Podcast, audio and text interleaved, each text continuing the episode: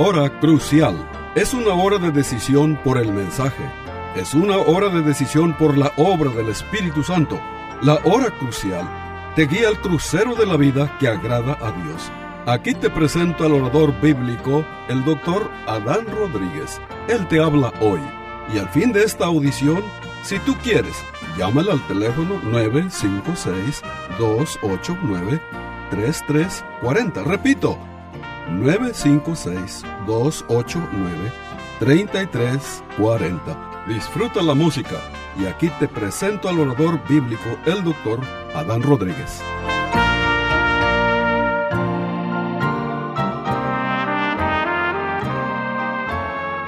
¿Qué tal, estimado radio oyente? Hoy continuamos con esta serie de mensajes sobre lucha espiritual.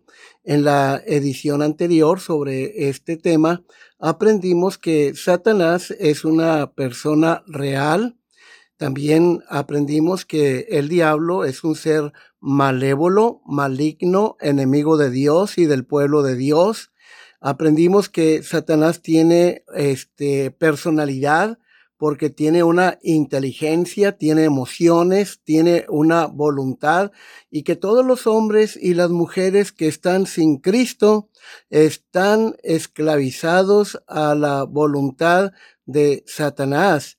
Pero también hemos aprendido que este el diablo a él se le dan varios nombres en la Biblia y cada uno de estos nombres este, revela un aspecto de su carácter. Hablamos acerca del nombre diablo que aparece 35 veces en la Biblia y el término diablo significa calumniador, acusador. Otro nombre fue Satanás que significa aborrecedor, adversario, y este nombre aparece 52 veces en la Biblia. Luego el maligno, aprendimos que todo lo que tiene que ver con Satanás es malo, sus planes, sus pensamientos, su ambiente, todo es malo. Hablamos también de Satanás como el gran dragón, un ser feroz, sanguinario, cruel, pero también aprendimos que Satanás es una criatura que, este, aunque es poderosa, ha sido derrotada por Cristo en la cruz del Calvario y que no tiene ningún derecho sobre los hijos de Dios. Pero esto no significa que aunque sea una criatura vencida, juzgada en la cruz del Calvario y viene el tiempo de su ejecución cuando él será lanzado al lago de fuego, Apocalipsis 20:10. Bueno, a pesar de ello, el diablo sigue siendo una criatura peligrosa en gran manera, estimado oyente. Pero también este, hemos aprendido este, que cuando se trata acerca del tema de Satanás, se cometen varios errores y uno de estos errores es buscar información acerca de Satanás fuera de la Biblia.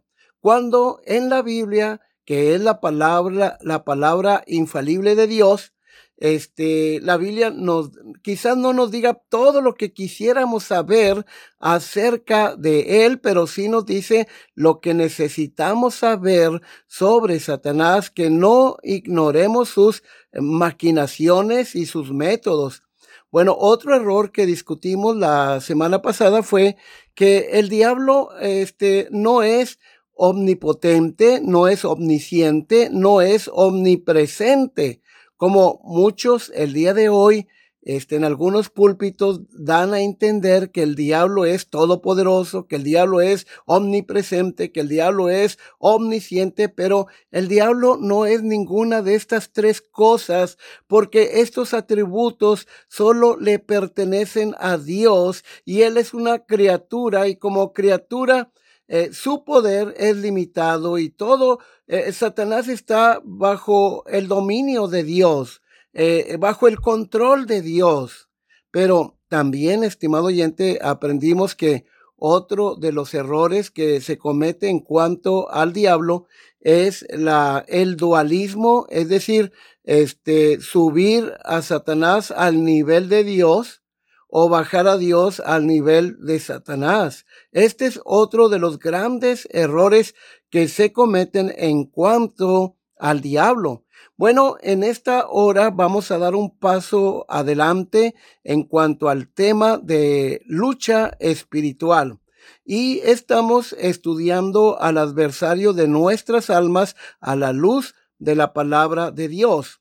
Ahora, este, la lectura que estaremos analizando tanto en esta edición como la que viene es Efesios capítulo 6, versículo 11 al versículo 18. Pues bien, estimado oyente, vamos a, tratar el tema de hoy. vamos a hablar sobre los métodos de Satanás.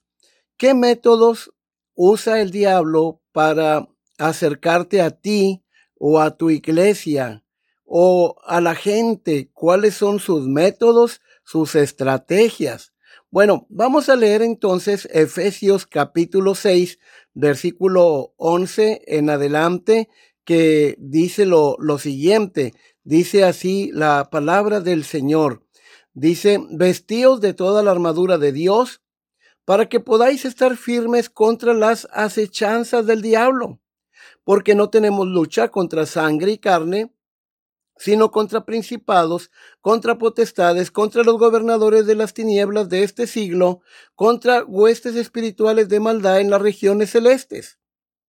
Por tanto, Tomad toda la armadura de Dios para que podáis resistir en el día malo, y habiendo acabado todo, estar firmes.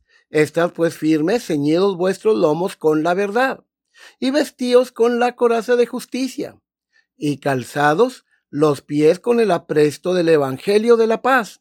Sobre todo, tomad el escudo de la fe, con que podáis apagar todos los dardos de fuego del maligno, y tomad el yelmo de la salvación y la espada del Espíritu, que es la palabra de Dios, orando en todo tiempo con toda oración y súplica en el Espíritu, y velando en ello con toda perseverancia y súplica por todos los santos. Bueno, nuestro texto, el verso 11, dice, vestidos de toda la armadura de Dios para que podáis estar firmes contra las acechanzas del diablo. Aquí la palabra acechanza se puede también traducir como zancadillas, ¿sí? Ahora, el sustantivo acechanzas en el griego es la palabra metodeía. Y esta, de esta palabra eh, viene la palabra española metodología y denota astucia y engaño. El sustantivo acechanzas indica que el diablo tiene sus métodos para atacarnos, estimado oyente.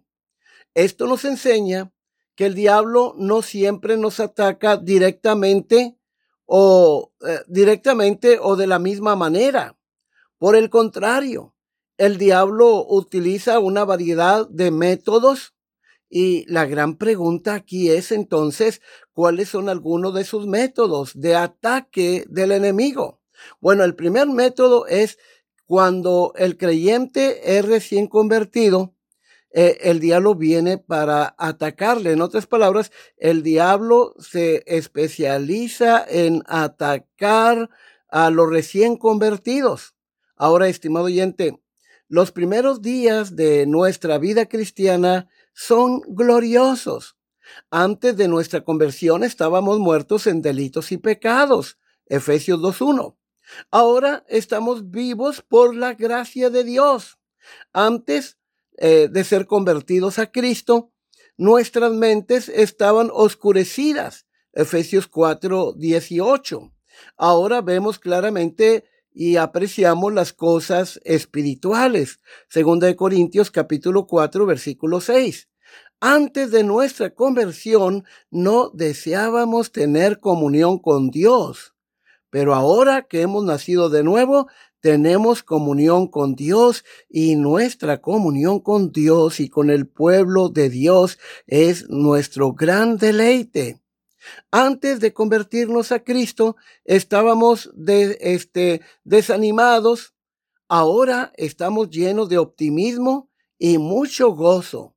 Pero cuando somos nuevos en el Evangelio y aún no estamos firmes en nuestra obediencia, viene Satanás para hacernos tropezar y dudar y a veces nos manda falsos hermanos para que nos den mal testimonio o nos desanimen. Vean ustedes, estimado oyente, otro método del diablo. Este es, el diablo ataca, por ejemplo, cuando el cristiano está afligido. El diablo aparece rápidamente para sugerirnos que Dios nos ha abandonado o que a lo mejor no somos hijos de Dios. El diablo viene a nosotros cuando estamos pasando por un tiempo de aflicción, de prueba, viene a nosotros y nos dice que Dios no nos ama. Él nos dice si Dios te amara, este, pues no te dejaría sufrir así como está sufriendo. Si Dios es bueno, obviamente se ve que es bueno con todos menos contigo. Este, y si no es bueno, entonces ¿cuál es la diferencia? Bien, podrías eh, maldecirlo, es lo que el diablo nos aconseja. Y tenemos como ejemplo el caso de Job. Ustedes recordarán en el primer capítulo del libro de Job, dice la palabra de Dios que este vino Satanás a Dios y Dios le preguntó, ¿no has considerado a mi siervo Job, que es un hombre fiel, un hombre temeroso de Dios? Y Satanás acusó a Job de que Job le servía a Dios solo por meros intereses personales. Entonces, este Dios en su soberanía le permitió a Satanás que atacara a, Job. Entonces la tentación de Satanás se dirigió, se enfocó en su cuerpo.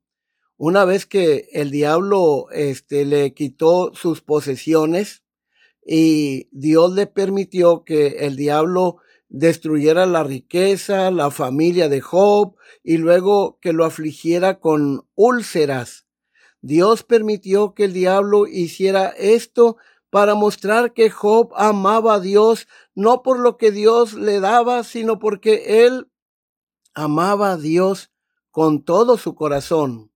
Y ustedes saben que en medio del sufrimiento, Satanás quería que Job maldijera a Dios. Y Dios a través del sufrimiento de Job estaba demostrando que Job era un hombre temeroso de Dios. ¿Y cuál fue la reacción de Job en medio del sufrimiento, en medio de la angustia? Bueno, su respuesta, por ejemplo, la encontramos en el capítulo 13, versículo 15 del libro de Job. Job dijo lo siguiente, he aquí, aunque él me matare, o sea, aunque el Altísimo me matare, en él esperaré. Pero cuando Job este, lo perdió todo, el diablo estaba listo para decirle que él estaba enfermo por un pecado que había cometido. Según Satanás, era la acusación contra Job. Y, y le decía, Dios te está castigando. Bueno, la esposa de Job, ustedes recordarán, maldijo a, a, su esposo Job. Le dijo, maldice a Dios y muérete. Ahora, el diablo viene, este, otro de sus métodos, estimado oyente, es cuando el cristiano ha logrado algún éxito notable en la vida cristiana. Esta fue la experiencia del apóstol Pedro. Jesús le había preguntado a sus discípulos En Mateo capítulo 16, versículo 15, ¿quién, ¿qué piensen ustedes acerca de mí? ¿Quién soy yo para ustedes? Y ustedes recordarán la respuesta de Pedro en Mateo 16, 16, cuando exclamó, tú eres el Cristo, el Hijo de Dios, del Dios viviente. Esta fue una revelación que Cristo explicó su origen este, en el verso 17. Cristo le dice a Pedro, mi Padre que está en los cielos, Él te ha revelado esta respuesta. Luego Jesús pasó a hablarle a sus discípulos acerca de su muerte.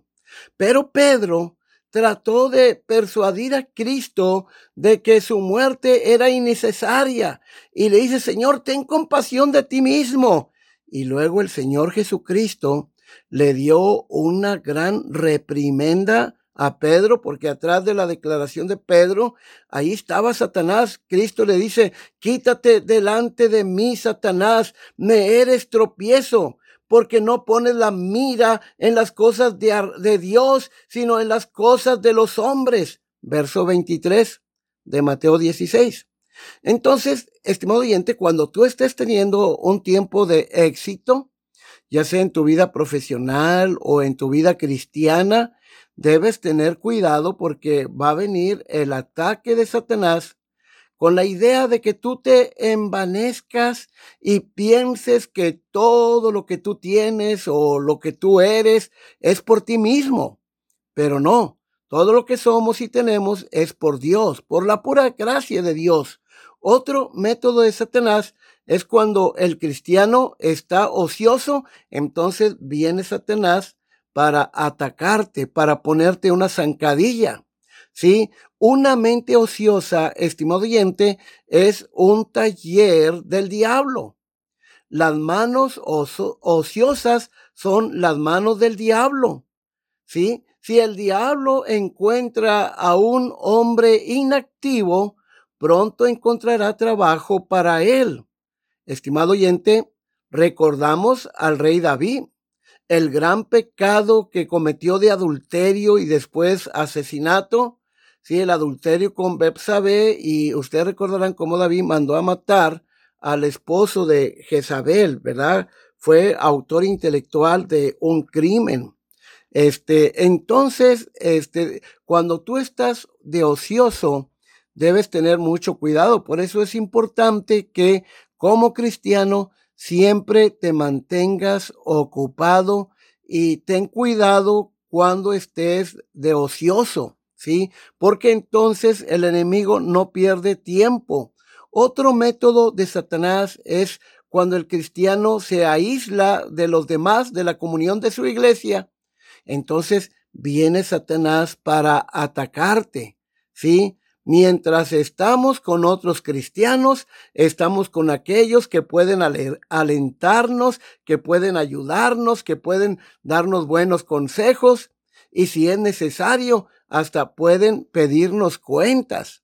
¿Sí? Generalmente, si estamos en la compañía de, de los redimidos de Jehová, pues eh, este, esto es de mucho bien para nuestra alma, pero el diablo va a aprovechar que tú te has ausentado de la iglesia.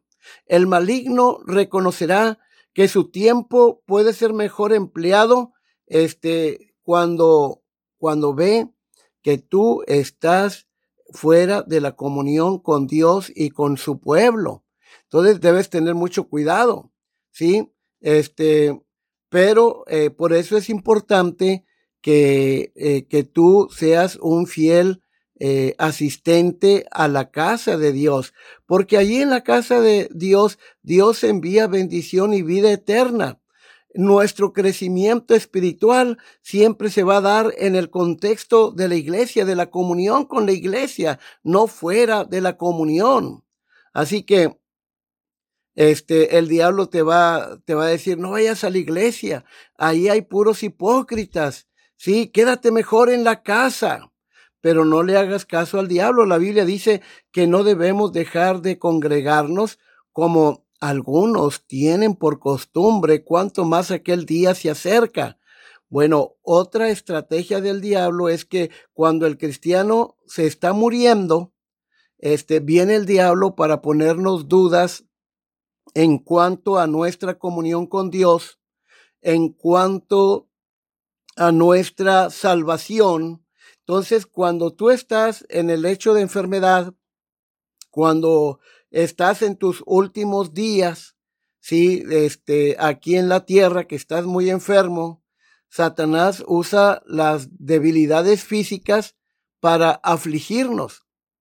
Ahora, si no pudo hacernos tropezar antes, Él va a tratar de hacernos tropezar en el momento de nuestra muerte por lo menos este, en nuestro lecho de muerte, vendrá para hacernos dudar de Dios y lastimarnos y tratar, este, lastimarnos para que vayamos eh, con más dolor al cielo, según Satanás.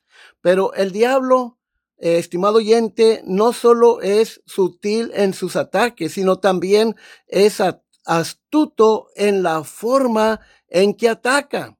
Ahora, él ataca, fíjense, como un león rugiente, según 1 Pedro 5.8. No creo que Pedro quiera decir que el diablo siempre se nos aparece como un león rugiente, pero a veces aparece ante nosotros con un rugido espantoso para aterrorizarnos y que olvidemos quiénes somos y, a quién estamos sirviendo.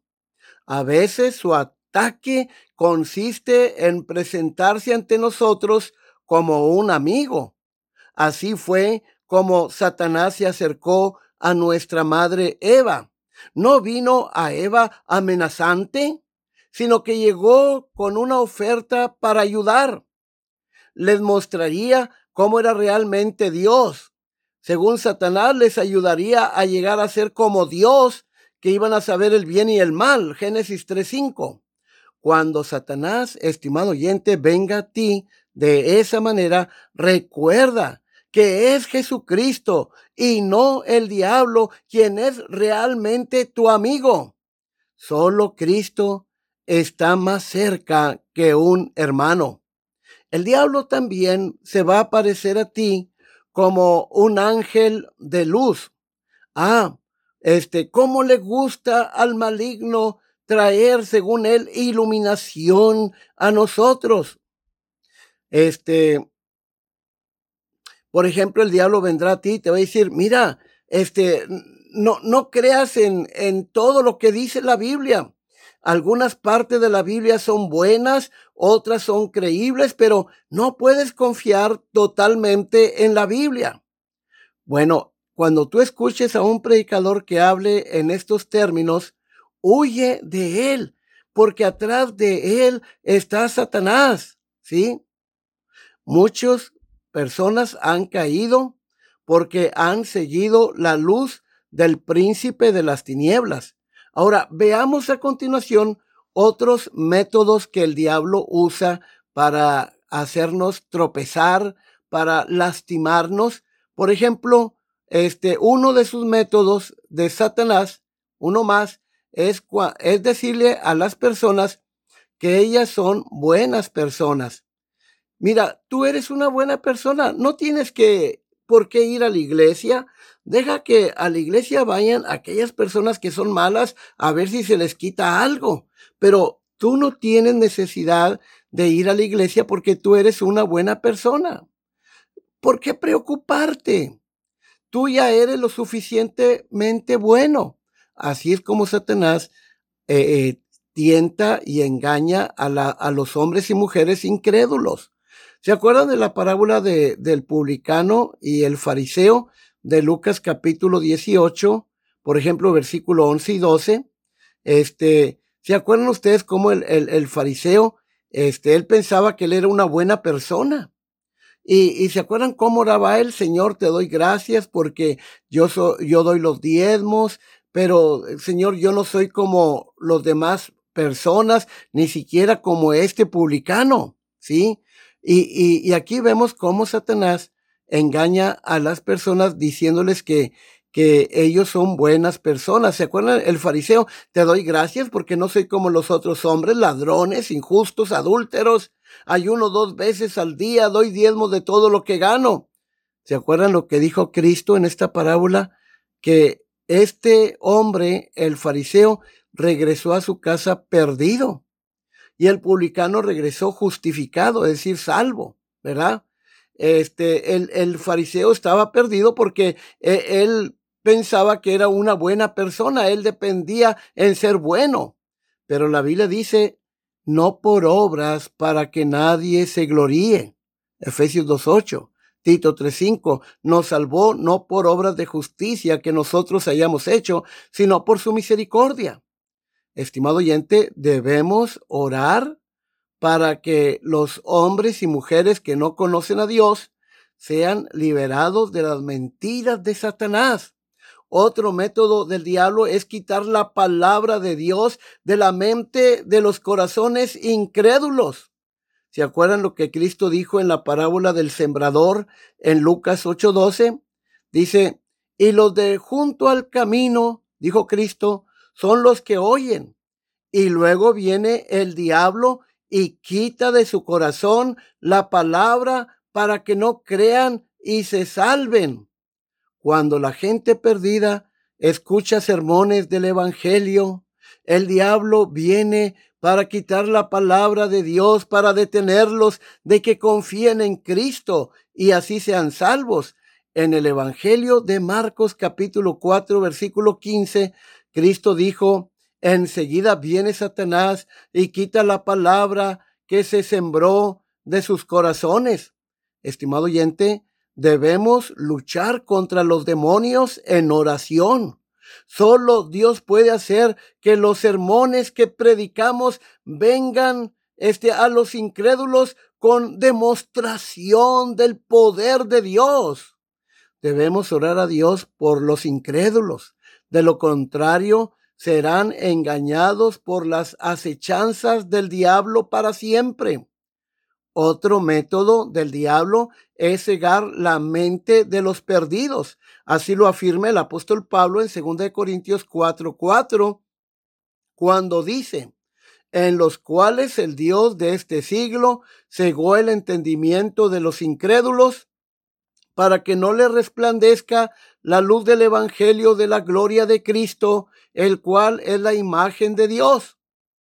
La Biblia dice que Satanás cegó el entendimiento de los incrédulos. La palabra cegó significa oscurecer o cubrir con humo. Satanás hace el evangelio nublado a la gente incrédula. Solo Dios puede hacer el evangelio clara para ellos. Es por eso que debemos orar a Dios para que los libere.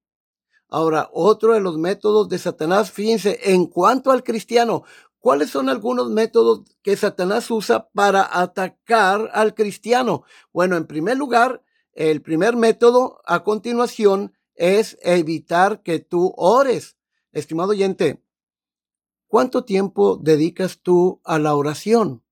Hay creyentes que tienen una agenda muy saturada de actividades cada día desde las seis de la mañana, este, ya empiezan a hacer sus actividades seculares, pero no oran en todo el día. Y si tú eres un cristiano que no oras, pues está muy claro que el enemigo de tu alma te está ganando la batalla porque Él está teniendo éxito contigo, porque tú no vives una vida de oración. Una vida sin oración es una vida sin poder.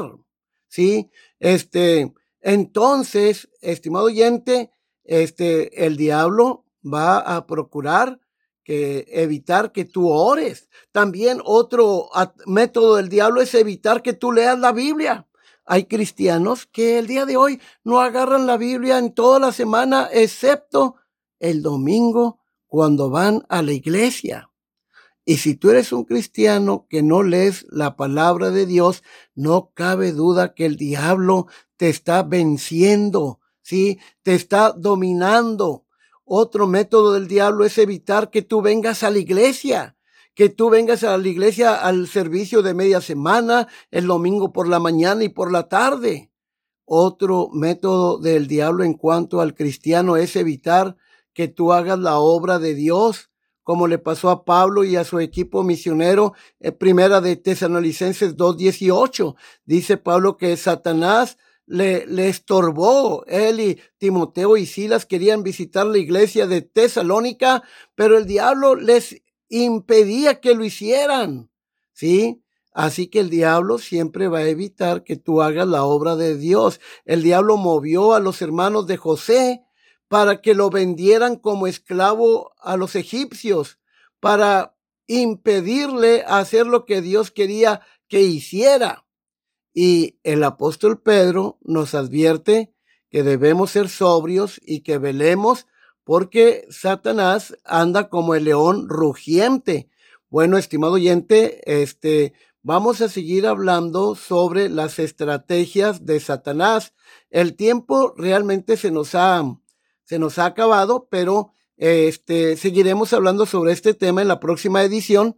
Este, que, que la gracia de Dios sea con todos ustedes. Se despide la voz amiga del pastor Adán Rodríguez, pastor de la Iglesia Bautista Jerusalén de FAR pastor por la gracia de Dios y la paciencia de la Iglesia Bautista Jerusalén de Far, Texas. Hasta la próxima de la serie. Este fue su programa La Hora Crucial.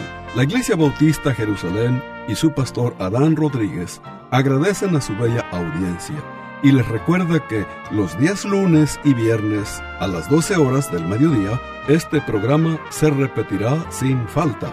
Y si usted vive en la frontera, le invitamos a que asista a nuestro culto de adoración los domingos a las 11 de la mañana. El santuario del templo Jerusalén se encuentra en la calle Cafri, a una cuadra de la biblioteca de la ciudad de Far, Texas. Llame al doctor Adán Rodríguez y con gusto le informará.